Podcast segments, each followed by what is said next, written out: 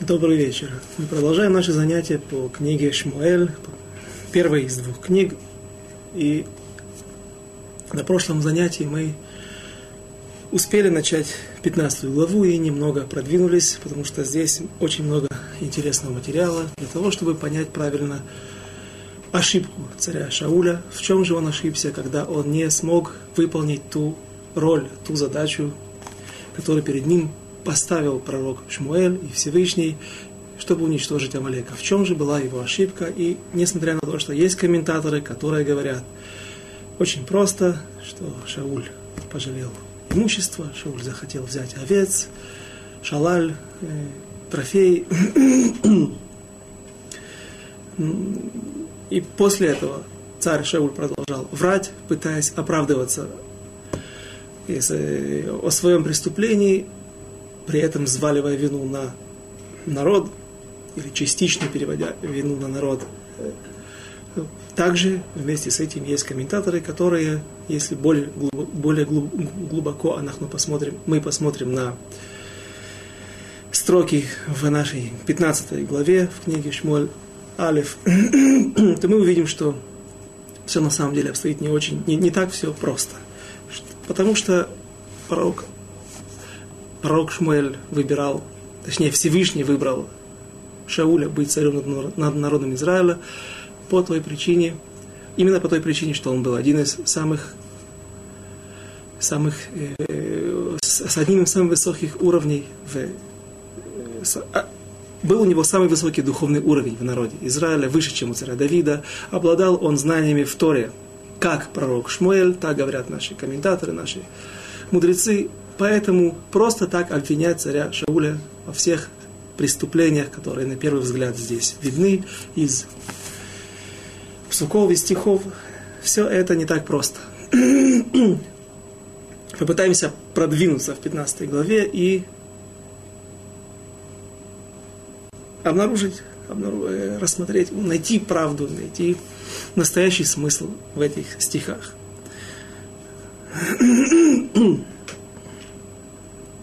Мы остановились на седьмом стихе. Пасук Зайн. Ваяк Шауль эт Амалек Михавила Боаха Шур Ашер Альпней Мицраим. И поразил Шауль Амаликитян от Хавилы и до Шура, до земли. Шур, земля Шур – это территория, которая находится между сектором Газа и землей египетской, нынешним Египтом, в Синайской пустыне. Часть, может быть, этой земли принадлежит, э, входит грани, или граничит со Святой Землей, землей Израиля. И в этом месте находится сегодня один большой город, египетский город Эр-Риад.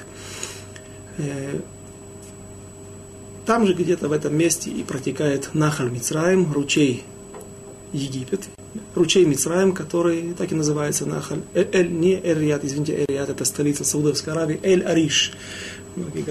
Эль-Ариш сегодня на праздник Сукот из э, окрестностей Эль-Ариша доставляют самое большое количество лулавов, побегов, э, пальмовых, пальмовых побегов.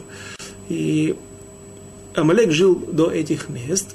С другой стороны, мы начали когда начали читать посуд, там было написано место Хавила. Хавила это, по-моему, где-то район Саудовской Аравии, нынешней Иордании, то есть южная, вся, вдоль всей южной границы земли Израиля, место проживания евреев. Там находились Амалеким. Некоторые комментаторы обращают внимание на то, что земля Хавила упоминается как место – которая принадлежит, территория, которая принадлежит Ишмаилим, ишма, э, исмаильтяне, э, нынешние мусульмане, арабы.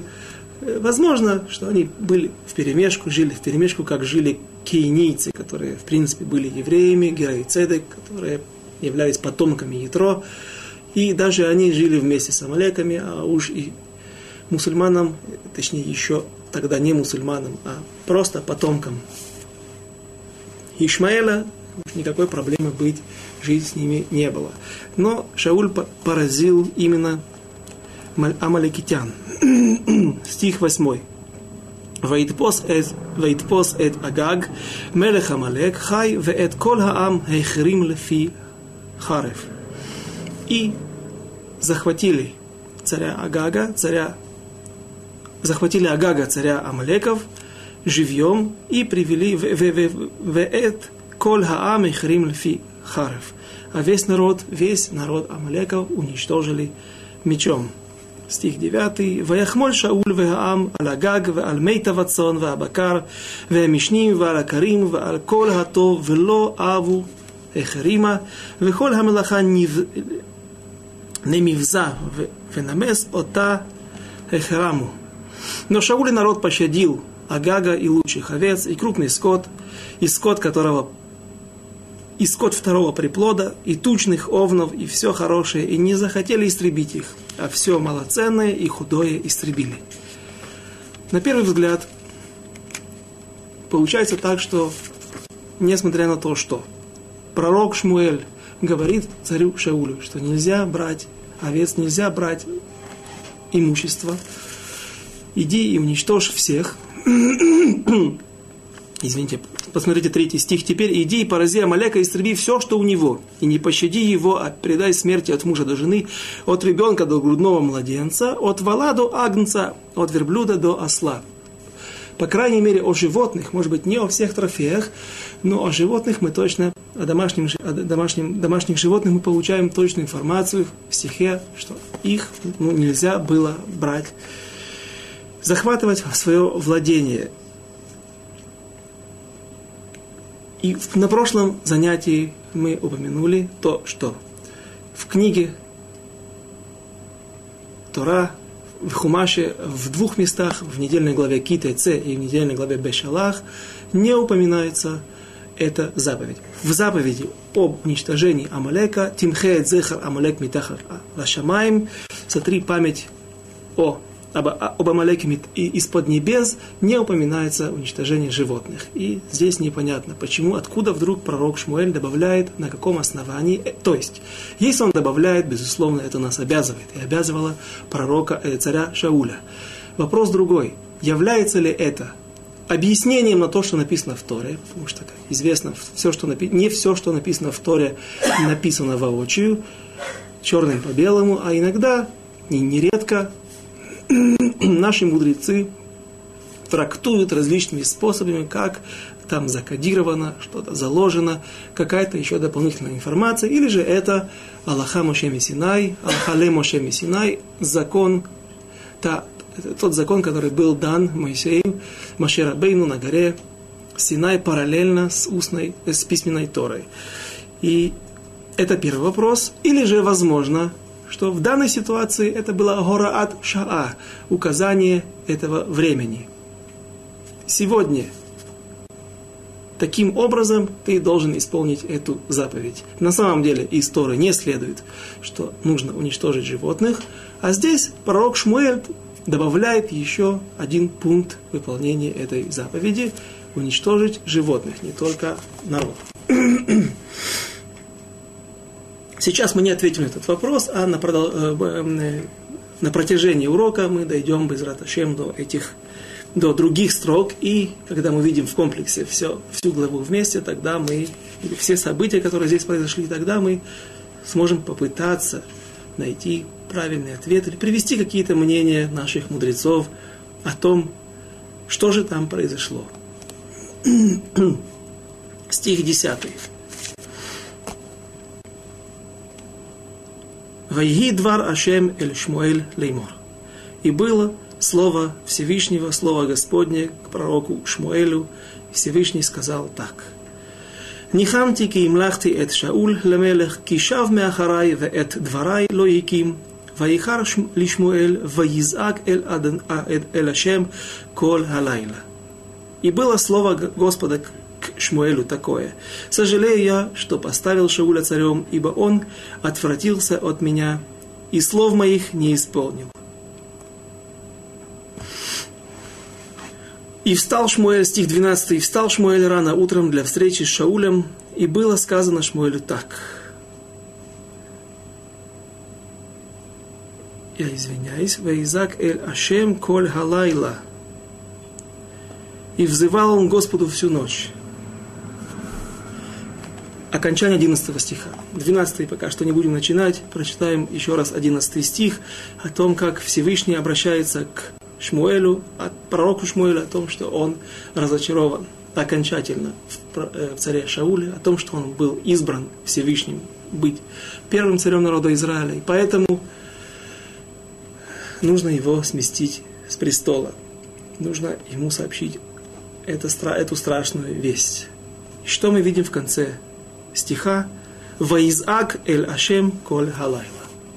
Пророк Шмуэль вопит слово «ваизак» кричит, вопит, молится, молится, но так молится, молится очень усердно, молится для того, чтобы спасти Шауля и оставить его на престоле. Что мы видим в этих строках? Почему нам нужно было об этом упоминать?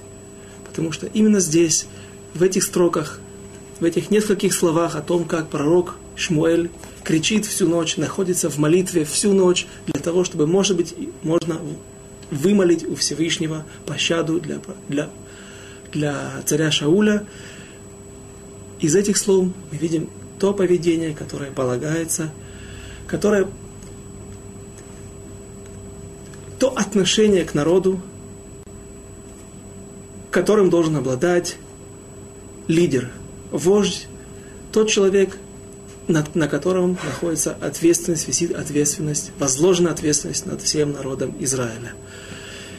Есть у вождей, у лидеров двойное управление. Два вида поведения. Одно, один вид поведения, отношение по отношению ко Всевышнему. Когда Всевышний, Гозер Гзара, Всевышний выносит страшное приказание, какой-то вердикт нужно – мы сейчас увидим, сейчас увидим э, у Мошера Бейну, когда нужно будет пойти и уничтожить какую-то группу населения, какую-то группу, какую-то часть народа Израиля. Или же здесь, когда, то, что мы читали сейчас, когда пророк Шмуэль получает приказание сместить с престола царя Шауля, вдруг настоящий лидер, настоящий вождь, он падает на колени, он просит у Всевышнего о своих подопечных, чтобы он не вводил действительно эту гзеру, этот, этот вердикт в действие. Когда же по отношению к народу в данной ситуации, по отношению к самому пророку, к самому царю Шаулю, пророк Шмуэль ведет себя жестко, он выполняет приказ Всевышнего. Во-первых, нужно задать вопрос, если Всевышний что-то сказал и что-то установил. Пусть это хорошее, если, допустим, если это хорошее или плохое постановление, если это не, не награда, а наказание. Можно ли это отменить? Да. Пророчество, которое дано пророку, если оно хорошее, хорошее, то оно никогда не отменяется. В случае, если тот объект, по отношению к которому относится это пророчество, не испортился. Например, как царь Давид, которому было пророчество пророка Шмуэля, что он станет настоящим царем, он станет следующим царем после царя Шауля, и э, он будет тем человеком, который продолжит после себя род царей, царь Соломон и так далее. Если царь Давид не оступился если он не согрешил, не изменил Всевышнему Торе, вере, тогда он, это пророчество никогда не отменяется. Но пророчество, плохое пророчество или тяжелое пророчество, в котором пророк говорит о том, что есть какая-то гзыра, есть какой-то тяжелый вердикт, тяжелое постановление против народа Израиля или против конкретно какого-то человека, это можно еще отменить. Это мы увидим не только, как, это мы видим не только в наших строках, а также еще не раз увидим в книге Шмуэль. Например, то, когда после греха царя Давида с Батшевой, когда у них родится сын, и часть пророчества, которое он получил от пророка Натана, что этот ребенок умрет, царь Давид катается по полу, находится в молитве перед Всевышним, он проливает слезы, он возносит молитвы ко Всевышнему для того, чтобы, может быть, еще можно изменить этот, это постановление. когда же ему сообщают о том, что ребенок умер, он встает и продолжает жить, потому что его вернуть нельзя, а, а жить нужно. Но это все мы увидим в Израт Ашем, прочитаем дальше уже в книге Шмуэль Бет. Здесь же я вновь скажу о том, что мы видим двойное поведение, которое, которым пристало, чтобы было у пророка, у настоящего лидера, настоящего вождя. И такое же поведение мы видим у Моисея, Моше Рабейну, когда происходит бунт против Моше, в книге Бамидбар, где мы сейчас находимся, в недельной главе Корах, написано так, 16 глава, 22 стих. Прочтем с 20. Вайдабер Ашем эль Моше ве эль Аарон лемор. Говорится о... Мы находимся в той ситуации, в, э, в том в рассказе, когда Корах и его группа поддержки, 250 человек, 250 левитов, пришли к Моше Рабейну для того, чтобы оспаривать его право на первенство, его право быть царем над народом Израиля. А нужно упомянуть, что у Моше и у Иошуа Бинун их Э, их лидерство над народом Израиля было необычное, не такое, как у судей до первого царя, до Шауля, а это было что-то посередине между обычным судьей и царем. Их всегда называют, это было какое-то у них, у, у обоих, у Машера Бейну и у Йошуа Бинун было какое-то проявление царства – проявление, э, их положение было царское, несмотря на то, что не было трона, несмотря на то, что не было э, настоящего воцарения. Но вернемся к рассказу, который я привел о Корах. Э, Вайдабер Ашем эль Моше эль Аарон. И обратился Всевышний к Моше и Аарону, говоря, «И митоха ида азот в ахале отам корога». Выйдите, отделитесь от этой общины, 250 левитов, плюс э, Датан Верам, знаменитая пара, которая еще в, в Египте много причиняла, причинила, стала, ста, э, причиняла много проблем народу Израилю и самому Моисею. Он из-за этого был вынужден убежать из Египта. ויפלו על פניהם ויאמרו אל אלוקי הרוחות לכל בשר האיש אחד יחטא ועל כל העדה תקצוף когда Всевышний говорит, что выйдите, отделитесь, пусть все соседи, пусть все отойдут в стороны, потому что сейчас земля развернет свои уста, и вся эта община уйдет под землю, они будут уничтожены. Моше Рабейну вместе с Аароном падают на колени, падают ниц перед Всевышним и начинают просить. Что они говорят? Айда, кола айда, Всевышний Бог всех, всех людей, один человек согрешил, а на всю общину не будешь гневаться. То есть мы видим, несмотря на то, что сейчас пришла, вся эта группа людей пришла оспаривать, ну не самое дорогое, но очень важное, оспаривать то, то право Моше быть царем над народом Израиля, быть главой народа Израиля, человек, который вывел народ Израиля из Египта, который смог спустить скрижали завета и вымолить уже что, что мы видим? Что мы, они приходят и оспаривают его первенство, право на первенство, на, на главенство. Моше Рабейну при этом у него нет никаких негиот, нет никакой заинтересованности. Он прежде всего заботится о своих подопечных. Да, он знает, что он говорит, один человек виноват, Корах он виноват. Но он подговорил, он подбил всех этих людей на бунт. Они, может быть, не так виноваты, как Корах. Всевышний, может быть, ты простишь их по отношению к людям, по отношению к своим подопечным, настоящий лидер всегда пытается смягчить наказание. Всегда пытается смягчить приговор, вымолить пощаду у Всевышнего за людей. Так же было, когда Моше Рабейну, находясь на горе Синай, вдруг Всевышнему сообщает, что Ред, Лех Ред Кишихет Амха, спускайся, потому что твой народ, спускайся с горы Синай, потому что твой народ согрешил, пусть Маширабейну разбивает скрижали. Там Раши говорит, за это Всевышний сказал ему Ешар Кохаха, так как сегодня религиозные люди не говорят спасибо, а говорят Ешар Коях. А есть несколько, два объяснения, э, что это значит. ну, благодарность, такая благодарность Всевышнего за то, что Моше разбил эти скрижали. И Всевышний говорит, давай, Моше, я сделаю из тебя новый народ. Смотри, какие люди эти жестоковыйные. Они видят чудеса, они... Сколько для них мы не стараемся, я не стараюсь, все равно они возвращаются к идолам. Моше Рабыну вымаливает пощады у Всевышнего для своего народа.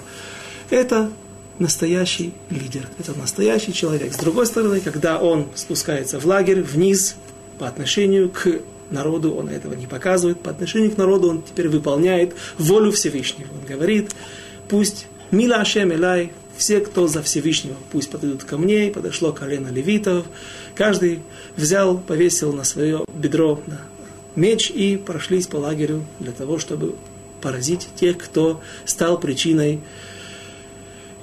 золотого тельца. Также и здесь пророк Шмуэль всю ночь находится в молитве для того, чтобы вымолить пощаду о своем подопечном, о своей найти, нытия. Нытия – это посаждение, посадка. Так говорит Гмара, э, что Шмуэль был посаждение, насаждение пророка Шмуэля, и он лелеял его и взращивал. И ему очень жалко было, когда видеть, что плоды его рук, то дерево, которое он посадил и взращивал, оно не дало хороших плодов. Шауль, Шауль.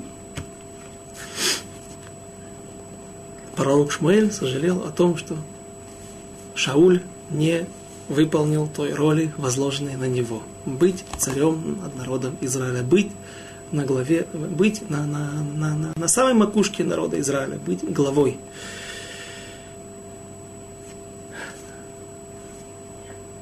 Пойдем дальше. И в стих 12, Юд Бет. וישכם שמואל לקראת שאול בבוקר, ויוגד לשמואל לאמור. בא שאול הכרמלה, והנה מציב לו יד, ויאסוף, ויעבור, וירד הגלגל. И стал Шмуэль рано утром, и встал Шмуэль рано утром для встречи с Шаулем. И было сказано Шмуэлю так. Шауль пришел в Кармель, и вот он готовит себе место для раздела добычи. В скобках здесь не, не, не, не, неспроста написали в скобках, потому что есть разные пшаты, есть разные объяснения, смыслы. Что же такое мотивло яд? Для раздела добычи, а потом он обернулся и ушел и спустился в Гильгаль. Что здесь написано? Прежде всего, географическое место. Мы всегда стараемся упоминать места для того, чтобы тот, кто любит географию, или тот, кто даже ее не любит, но пытается лучше понять то, чем мы здесь занимаемся, всегда не помешает посмотреть на карты, которые есть в некоторых изданиях. Карты, сделанные религиозными людьми, мудрецами Торы. Иногда нет. И поэтому нужно всегда перепроверять, спрашивать. Так вот, если мы посмотрим на карте, то нам, у нас возникает вопрос, что за Кармель? О каком Кармеле здесь идет речь? И если мы... Всем известна гора Кармель. Израиль находит... Э, большая часть Израиля это э, гористая местность, местность, но побережье, оно покатое, побережье, но ровное почти на уровне моря. И единственная гора, которая доходит до самого моря, ее склоны утопают в море, это гора Кармель. Немножко в Галилее есть, там, где есть Роша Некра, одно из самых северных поселений современного государства Израиль, там тоже есть скалы, которые доходят до моря. Так вот, гора Кармель, она всем известна, подножие горы Кармель, со стороны моря находится город Хайфа, второй город по величине современного Израиля. Но есть поселение Кармель, которое Кармела, Кармель, которое менее известно людям. На территориях современной Иудеи, современной Иудеи, в древней Иудеи, южнее Хеврона находится несколько религиозных поселений. Кармела, Сусия, Юта, еще какие-то Киила, еще какие-то поселения. Сегодня там находится присутствие, еврейское присутствие, религиозные сионисты построили эти поселений, и они, я думаю, соответствуют в точности или приблизительно тем древним поселениям, о которых идет речь и упоминается в пророках. Так вот, было поселение Кармеля, Кармель или Кармела, южнее Хеврона. Мы его скоро встретим еще один раз, когда царь Давид, еще не царь Давид, только Давид, помазанник Всевышнего, царь в потенциале, будет убегать, преследуя, будучи преследуемый, преследуемым Шаулем, царем Шаулем, и когда он придет к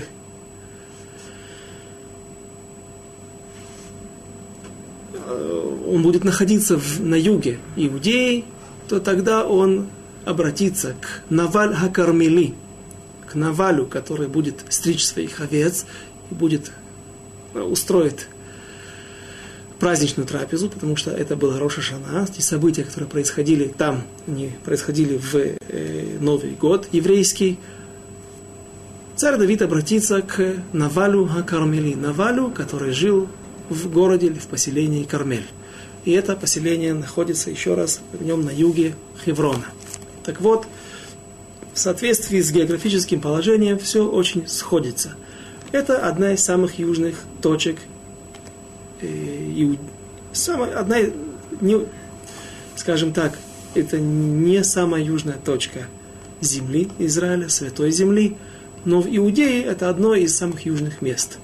И вот царь Шауль, разбив Амалека, который находился в Синайской пустыне или же на юге Негева, возвращается в владение Израиля.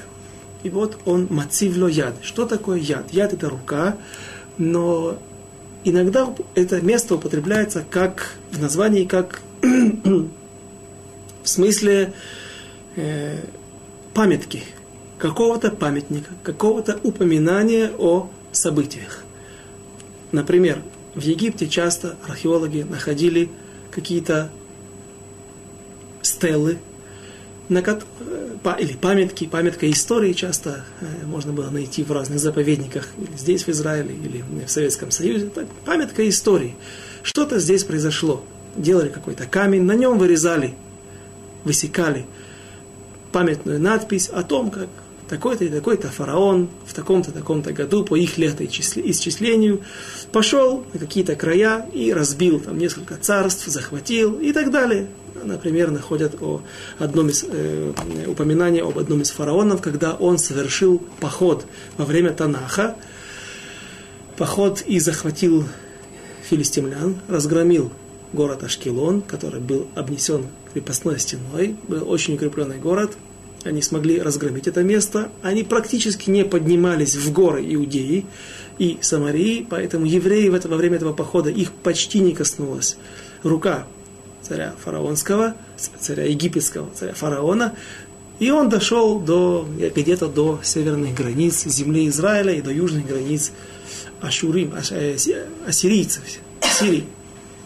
И вот Шауль также делает здесь ставит какую-то памятку, какой-то память, как памятник, какой-то камень.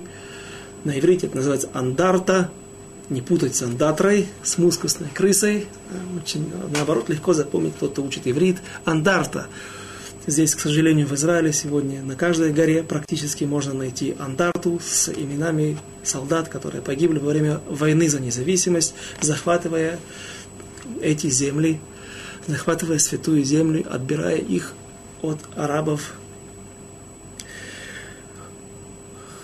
Также слово яд сегодня есть такое место недалеко от старого города, в окрестностях старого города, Ядов Шалом. Та самая могила, тот склеп, который вытесал себе, вырезал себе царь, не царь, а сын царя Давида, Авшалом, говоря, вот нет у меня детей, и никто меня не унаследует, никто обо мне не позаботится, поэтому еще при жизни он поставил себе этот высек в скале, этот склеп, известное сооружение, которое возносится э, очень...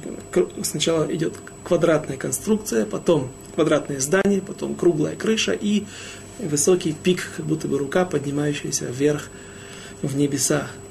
Этот памятник, он находится и по сегодняшний день недалеко от стены плача. Места эти опасные. Сегодня там находится арабские, это, находятся арабы, арабские районы вокруг, поэтому без вооруженной охраны лучше там не путешествовать.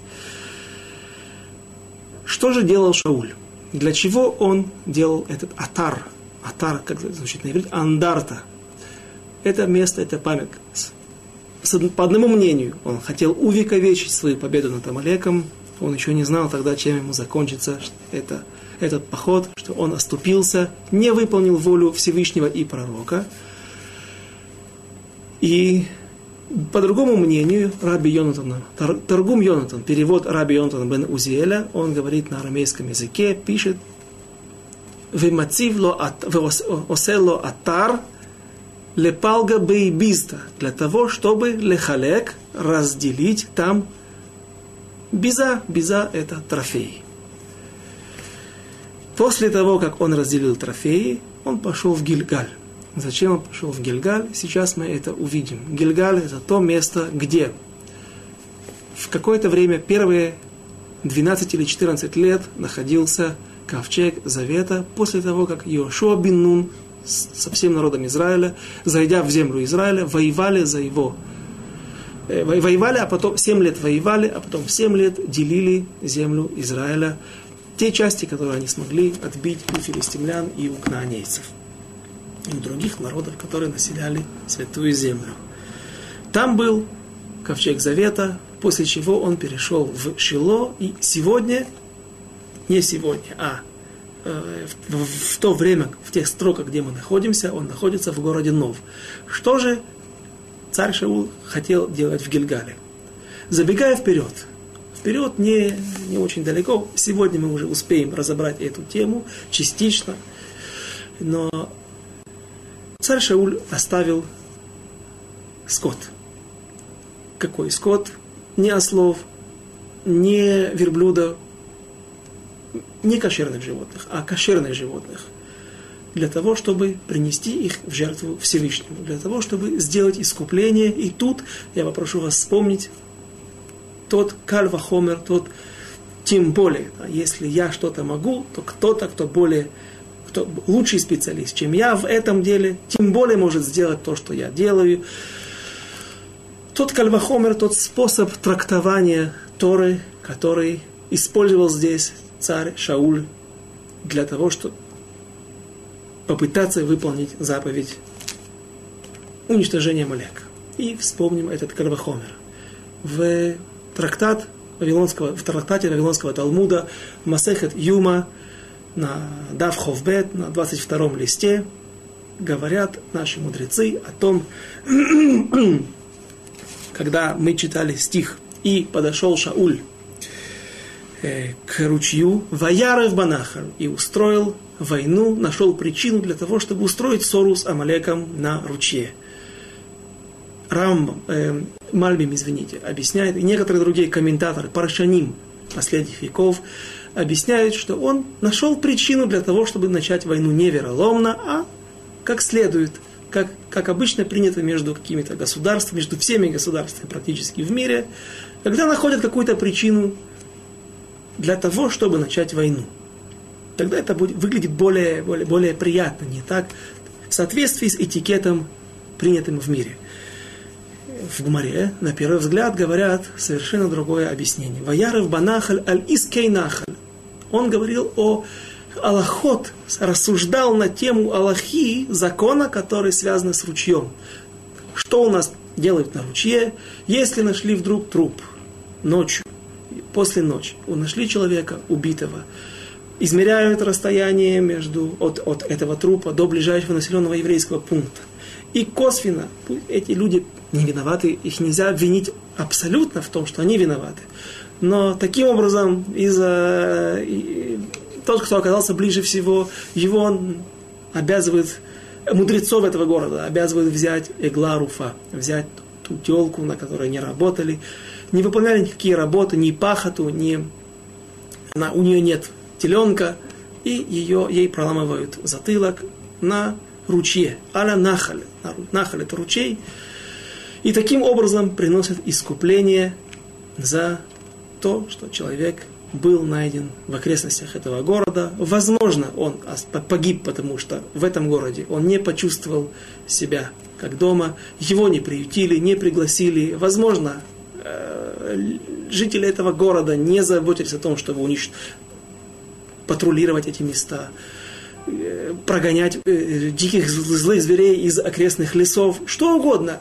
Какая бы, причина ни, какая, бы причина, какая бы ни была причина смерти этого человека, все может косвенно возложить вину на население этого города. И таким образом приносится капара, приносится искупление. Говорит царь Шауль, говорит нам Гмара, Вавилонский Талмуд, что царь Шауль дан аль иски сказал Кальвахомер, как один человек, который вообще неизвестно, убивали, погибли, погибли он из-за этих людей, потому что они его не приютили, они его прогнали из этого города, или они не заботились о том, чтобы было освещение ночью вдоль дорог, окрестных дорог вокруг этого города. Если нам неизвестно точно, он ли виноват, может, извините, может быть, его вообще принесли из совсем из других мест, и население этого города совершенно не виновато точно. Тем не менее, на это население возлагается обязанность найти Эгла Руфа, найти ту телку, ту корову и принести ее, ну, как бы в жертву, искупить тем самым их якобы грех, когда мы убиваем огромное количество населения, уничтожаем целый народ. И есть там дети, которые не виноваты. На первый взгляд, дети никогда, и пока что они не стали взрослыми, они не отвечают за свои поступки. И нельзя сказать, это хороший ребенок или плохой ребенок. Он раша или цадик, нечестивец или праведник. Дети в чем виноваты? Если люди согрешили, то в чем виноваты, виноваты животные? И тем самым Шауль, когда он дан Кальвахомер рассуждал таким образом, приходил к такому логическому умозаключению. После этого он решил, что заповедь выполнять нужно. Он не оступился в этом.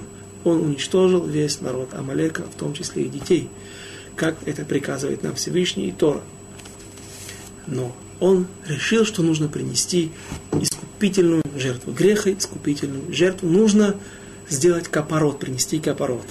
И это было преступление, потому что получается, что у Шауля были излишние нежности, и тем самым он добавляет от себя тот пункт, тот штрих в Аллахе, который здесь не существует. Может быть, в другой ситуации, против другого народа, в войне с другим народом он обязан был бы так сделать, и это не было бы, может быть, не обязан, но если бы он сделал бы это, то это не расценилось бы как большое преступление или как проступок против Всевышнего. Здесь же Шаулю это вменяет в вину. И именно из-за этого он был смещен с престола.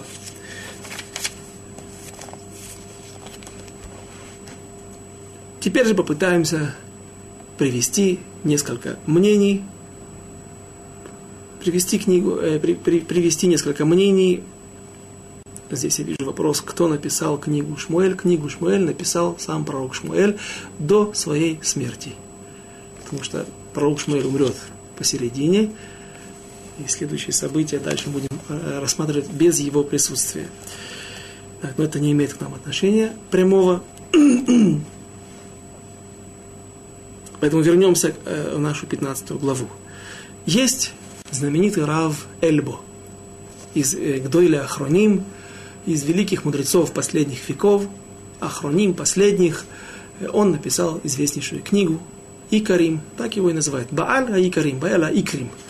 И Рав Эльбо занимает очень тяжелую позицию по отношению к пророку Шмуэля. Он обвиняет его во всех грехах, в том, что э, не нужно его оправдывать, что здесь был какой-то карвахомер, просто он пожалел добычу и пытался оправдаться всячески перед пророком Шмуэлем для того, чтобы э, выйти чистым из, э, из этой истории. Прочтем дальше строки и разберем, посмотрим, как налагаются, как подходят к нам эти мнения э, разных мудрецов.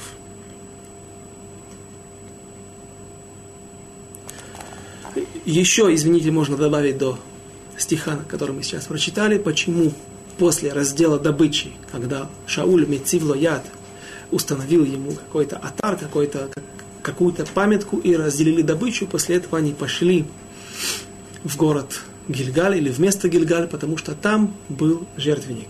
И есть книга Мабита, Бейта Локим, если я не ошибаюсь, знаменитый мудрец Амабит. И Мабит говорит, что в, те мест, в тех местах, где после того, как было построен переносной ковчег или, или, или, или полухрам в городе Шило, можно было молиться также в местах, где был раньше ковчег, где были бомот, где были построены жертвенники, и, возможно, там можно было приносить жертвы. После того, как разрушен храм в Шило, сейчас точно можно было во многих местах приносить жертвы. И поэтому это помогает нам объяснить ту позицию, ту, то, то, то объяснение, которое говорит нам, что пророк, э, что царь Шауль принес, привел с собой много овец не для того, чтобы взять их с собой, а для того, чтобы их тоже убить, тоже уничтожить. Тем самым, в принципе, не будет, э, не, не будет попрана заповедь уничтожения Амалека. Но с какой целью? Уничтожить их на жертве, принести искупление за вот то количество людей, которое было уничтожено. И опять же, вновь упомянем э, здесь, что это и это, это и было преступление пророка, э, царя Шауля, извините.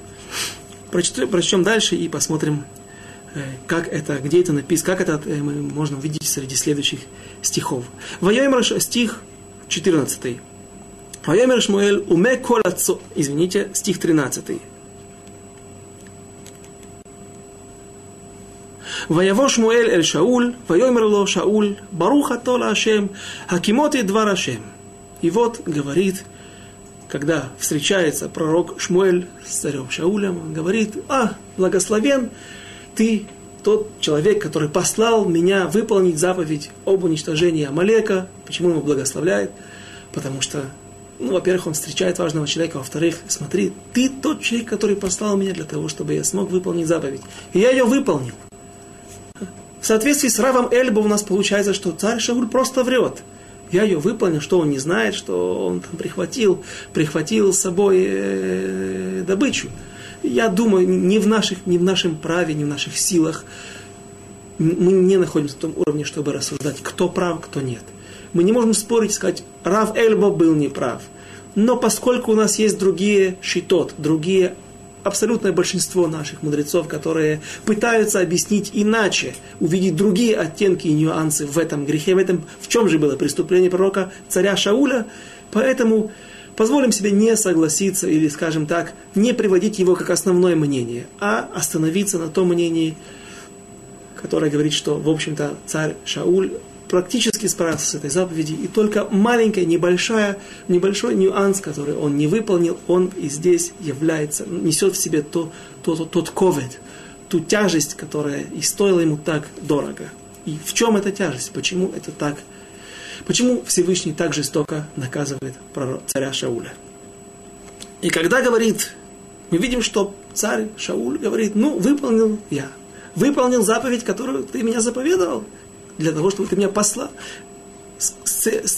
выполнил ту цель, с которой ты меня послал. Что он, если, скажем, если он врал, как по книге Икарим, по Рав Эльбо, если он врал, он же знает, что перед ним предстал пророк. Как ты можешь обмануть? Ты можешь обмануть пророка. Поэтому видно, что царь Шауль был абсолютно уверен, что он справился с этой заповедью. Он полностью ее выполнил. И когда он говорит, что я, и вот, Баруха Тарашем Хакимоти Эдварашем, я выполнил приказание Всевышнего. Вайомер Шмуэль, стих 14, и сказал царь Шмуэль, Уме кол хацон азе беазнай, ве кол абакар ашер анухи шомея. И вот спрашивает пророк Шмуэль Уме. Ме это что такое? Что это за голос? Что это за голос ягнят, голос? Что за блеяние? Овец, что я слышу. Есть, э, есть такие евреи в народе Израиля, которых из-за их происхождения, они в основном из э, их корни из Германии, их называют Еким. Когда э, особо прогрессивные евреи Германии начали первые укорачивать себе пиджаки, ходить в укороченных пиджаках, таких стали называть еки, от слова яки, як, сак, пиджак, э, короткий. Так вот, э, у еким есть интересные, у немецких евреев, выходцев из Германии, это могут быть израильские евреи, это могут быть голландские, французские ашкиназим, э, у них есть обычаи читать, когда они читают, то, как известно, Балькойры, человек, который читает пророков в синагоге в праздничные дни, в субботу, в другие дни, в другие праздники, есть огласовки, не, огласовки, а таамим. Звуки, получается определенное звучание, определенная мелодия. Так они читают слово «ме», «уме», как будто бы блеяние барана. «Уме». Так мне сказали, так делают в их синагогах. Что это за блеяние коз и овц, баранов, что я слышу? Э, и сказал, Вайомер Шауль отвечает, мы Амалеки. Нормально, от Амалека, да. Только что его послали для того, чтобы он уничтожил все, не только Амалека, а та, не только людей, а также исход. Нет, нормально, от Амалека я привел. Эви ашер хамаль хаам аль мейта вацон вабакар леман звоах ла ашем элокейха ветютерех ирамну. Это тот скот, который пожалел народ и это мы привели также не для себя, а для того, чтобы принести на жертвенники, для того, чтобы уничтожить его, э, принести в жертву. А все остальное, а мы и харам, все остальное мы уничтожили, все имущество и весь скот, который не подходит, не подпадает под э, законы жертвоприношений, все это мы уничтожили. ויאמר שמואל אל שאול, הרף ואגיד עליך את אשר דיבר השם אלי הלילה, ויאמר לו, דבר. сказал пророк Шмуэль Шмуэлю Шау, Шмуэль Шаулю, подожди и расскажу я тебе, что говорил мне Господь этой ночью. И сказал ему тот, говори. И сказал Шмуэль, хотя ты и невелик в собственных глазах, им катоната бейнеха Рош Шифте Израиль, если ты невелик в своих глазах перед народом Израиля, потому что ты идешь на поводу народа, ведь он говорит, что народ пожалел. Народ пожелал принести эти жертвы, принести эти, это искупление, а я присоединился к ним, я не противостоял им, я не перечил. Я пошел у них на поводу, это значит, что ты не можешь. И здесь мы видим сразу же вновь то преступление, когда царь Шауль доказывает в очередной раз, что он не пригоден, не достоин выполнять эту роль, быть царем народа Израиля, когда ты не можешь, если царь, который должен управлять народом Израиля, вдруг идет, является ведомым своим народом, это преступление против того статуса, статуса быть царем. Велама лошама бекол Ашем – Ватаат аль-Хашалаль, стих. Стих Юдхет, 18. Ваишлахаха Хашем бадерех вайомер леха, вехарамта это хатоим, это Амалек, венильхамта бо ад колотам отам. И говорит пророк Шмуэль, продолжает увещевать царя Шауля, и послал тебя Всевышний тем путем, своим путем, путем Всевышнего, путем Торы, и сказал тебе – уничтожь Амалека, это, это Амалек, это Хатаим, Амалекитян, грешников. И здесь, здесь отсюда можно, некоторые мудрецы наши уточняют интересную Аллаху, которая нам проливает свет на весь Малах, весь, весь процесс, весь путь развертывания событий во время этой войны, что же сделал, в чем же был проступок вновь, вновь? В чем был проступок Шауля уничтожь это Амалеким грешников, это Хатаим, это Амалек, вы нильхам табо ад калотам отам, и воюй с ними до тех пор, пока ты их не уничтожишь. Отложим книжки в сторону и попытаемся взглянуть на эту сугию, на эти строки глазами Авреха, который сидит в Бейт-Мидраше, у которого есть много сложных и интересных книг, когда немножко глубже рассматривают тему, которые, те строки, которые здесь написаны. Прежде всего упомянем, что есть Аллаха, есть закон, в котором говорится так. Это тактика ведения войны, не только тактика ведения войны, а правила ведения войны. Когда ты подойдешь к городу, именно к городу, не укрепленному городу, а населенному пункту или стану врагов, добавим от себя, то нужно прежде всего, до того, как ты начнешь воевать, до того, как ты окружишь их с трех сторон и оставишь четвертую сторону, вы об этом уже должны хорошо знать. Это Аллаху мы несколько раз упоминали в течение наших строк, в течение наших глав, последних глав, когда начинает в свою карьеру царь Шауль, и когда он воюет с э, аммонитянами за свой израильский город, еврейский город Явеш-Гильад в Иордании, до этого, до того, как человек вообще приступает к боевым действиям, занимает какой-то фронт, какую-то линию для войны, позицию, человек, главнокомандующий, должен послать письмо с просьбой или с предложением, точнее с предложением о перемирии. Не о перемирии, а о, о том, чтобы, может быть, вообще мы не начинали, чтобы мы вообще не начинали войну. Написано, что царь Йошуа, Йошуа бин Нун, перед тем, как заходил в землю Израиля, он попросил, послал три письма. В первом письме было написано, тот, кто хочет уйти, пусть уйдет. Второе письмо, когда он не получил ответ ни от одного кнаанейского царя, в нем было написано, тот, кто хочет примириться, остаться на земле Израиля, но принять наши условия, а именно, быть нам хорошими соседями, быть нам помощниками, принять на себя масс, налоги и авдут, то есть быть частью государства Израиль, часть еврейств, не частью еврейского народа, а частью, э, скажем так, интеграл, интегрального, об, интегральной частью этого общества, работать, платить налоги, подчиняться еврейским законам и принять на себя семь заповедей, выполнение семь заповедей Бней Ноха, сыновей Ноха. Как каждый нееврей должен жить на земле, быть праведными, но не по не выполнять все обязанности, все законы Торы, а только семь ее законов. То есть, иными словами, главным образом отказаться от своих обычаев, отказаться от своих идолов. И когда никто не принял эти условия, тогда Йошуа Бенун послал следующее письмо, третье письмо, кто кто хочет воевать, пусть выходит на нас войной.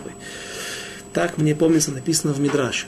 Поэтому всегда нужно послать письмо, предложение о, о перемирии, о принятии каких-то условий, о заключении союза. И, безусловно, царь, и и интересно, что Рамбам пишет, что это касается не только всех народов мира, а также и кнаанейцев, и также амалеким. И вот, что происходит. Когда пророк Шмуэль посылает царя Шауля на войну против амаликитян. Что он ему говорит? Он ему говорит, иди и воюй против Амалека, выполняй заповедь. Он не говорит ему те слова, которые написаны здесь, которые в данной ситуации, в конце главы написаны воочию. Воюй против грешников Амалеков против нечестивцев Амалеков. Почему? Почему он не упоминает это в начале? Потому что пророк, царь Шауль, занимается войной. Одно из центральных занятий и обязанностей царя – это прежде всего воевать и отстаивать права народа Израиля по отношению к его соседям в ближнем и дальнем зарубежье. И действительно Рамбам это пишет вместе, приводит законы царей и их войн. Мы видим, что эти две аллахи, эти две вещи, они неразрывны, следуют вместе. Когда он посылает, когда говорит, скажем так, добавим от себя диалог, то, то что происходило между Шаулем и пророком Шмуэлем. Пророк Шмуэль говорит ему, почему ты привел цон? Я тебе скажу, ты ошибся. Он говорит, в чем я ошибся? Я его тоже сейчас уничтожу, только сделаю капара, сделаю искупление, таким образом выиграю еще то, что я как-то смогу залечить ту боль, которая есть Э, у меня в сердце, в моей душе, я убивал детей, невинных детей, уничтожал скот, скот уж тем более ничего не... Если дети, можно сказать, что они вырастут и станут как их родителей, то скот, чем провинился, в чем виноват скот? Говорит ему Шмуэль, я тебе скажу, где ты ошибся. Когда ты шел на войну, Ваяров Банахаль.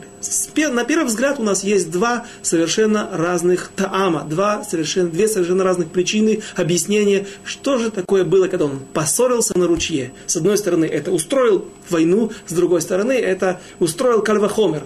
Рассуждал, пришел к умозаключ... логическому умозаключению, что нужно принести искупление за невиновных людей, за невиновную кровь, за невиновных животных. И возможно, так я слышал от Рав Йосефа Миллера, можно сделать здесь, э, соединить эти две причины. Одна следует за другой. Если бы не было первой, произошла бы вторая, не произошла бы вторая ситуация. Как это объясняет Рав Йосеф Миллер? Он говорит так. Если бы ты послал, ты не устраивал бы, не искал бы причины для того, чтобы начал, начинать войну. Ибо тогда что у тебя произошло? Произошло то, что произошло. Амаликитяне начали защищать свою воду, и таким образом началась война. Начал ты воевать, уничтожил всех. Народ вышел защищать свою землю, свою воду, и, соответственно, ты вступил в бой со всеми и уничтожил всех. А если, а как ты должен был делать? Даже по Рамбаму, даже Амлеку ты должен посылать призыв к миру. Призыв для того, чтобы не начать войну, избежать кровопролития. И тогда что? Часть, какие-то кланы, какие-то семьи, какие-то колени, шватим внутри народа Амалека, какие-то провинции. Мы видим, что на карте, что их место проживания было очень обширное, очень большое. Часть из них могла бы принять на себя какие-то отдельные вожди, отдельные князья, приняли бы на себя условия. Платить налоги, быть частью народа, не народа Израиля, а государства, жить как часть э, этого государства и отказаться от идолов. Что тогда? Тогда получается, что часть людей ушла бы, а те, которые остались и не принимают, тем самым они знают, это будет война до конца. Война до полного уничтожения. Тогда что получается? Написано о евреях, что Ам Исраэль, Иудим Рахманим, Байшаним, Гомлей Хасадим. Три основных свойства, качества народа Израиля, евреев, это Байшаним, стыдливые, Рахманим, милосердные, Гомлей Хасадим. Люди, которые, милосердные, люди, которые которым жалко, когда кому-то плохо, жалко кого-то обидеть, когда они видят, что у кого-то кто-то находится в беде, в горе, и гумлей хасадим люди, которые оказывают милость. И это тхуна, это качество сидит в каждом еврее, хочет он этого или не хочет. И вот таким образом, когда мы посылаем, когда нас Тора обязывает посылать призыв к миру каким-то нашим врагам, таким образом мы можем выместить, или, может быть, это не очень красивое слово, а э, реализовать тот потенциал милосердия и чувство боли, чувство сострадания к кому-то другому, кто находится сейчас, стоит на коленях и просит о пощаде, выместить это чувство милосердия. Говорит пророк Шмуэль, если бы ты так сделал, то тогда что? Получается, таким образом ты реализуешь тот потенциал, который в тебе заложен, того милосердия, того сострадания. И тогда получается, что те народы, те кланы или семейства, которые ушли и не стали с тобой воевать, приняли на себя, тем самым ты их пощадил. А те, кто остается воевать против тебя, вынимает меч и выходит тебе на ручей для того, чтобы воевать с тобой, тем самым к ним у тебя уже не остается никаких чувств. Решаим, нечестивцы, не хотят, не хотят принимать нормальные условия, жить как нормальные люди, прекращать вероломно нападать на народ Израиля, служить идолам.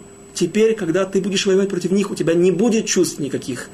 Нужно пощадить детей, не нужно пощадить детей. Не, не думайте, что мне легко об этом говорить. Так объясняет такой Маалах, такой путь развития событий, объясняют наши мудрецы. И тогда не было бы у тебя кальва хомера, не было бы у тебя того, то, что ты дан сейчас, то, что ты рассуждал. А если эти не согрешили, как же не согрешили? Они виноваты, ты сейчас им предложил оставить идолов, оставить свои плохие занятия, свою плохую жизнь, перестать быть преступниками, убийцами, стать нормальными людьми. И если они это не сделали, не, не полагается им пощады. А дети, ну, скажем, опять же, и то, что нам просто рассуждать, то, как объясняют наши мудрецы, их слова я передаю они вырастут и пойдут по, по, по, по стопам своих отцов и станут такими же убийцами, и дело Амалека не умрет. Поэтому говорит пророк Шауль, если бы ты вел себя правильно, то тогда ты бы правильно выместил, правильно бы реализовал то чувство милосердия, то чувство сострадания к другому, к животным в том числе, почему нет, и тогда бы ты не оступился бы в главном. Ты теперь, получается, назначил себя как бы быть оппонентом у Всевышнего. Ты ставишь себя на равный со Всевышним, ты рассуждаешь, можно этот закон так делать или нужно что-то добавить. Поправка Конституции. И это было главное преступление Шауля. Человек смертный не может быть равным Всевышнему. О том, как закончилась 15 глава Байзрат в следующий раз. То, как закончилась эта история и какие были последствия. В следующий раз. До свидания. До следующих встреч.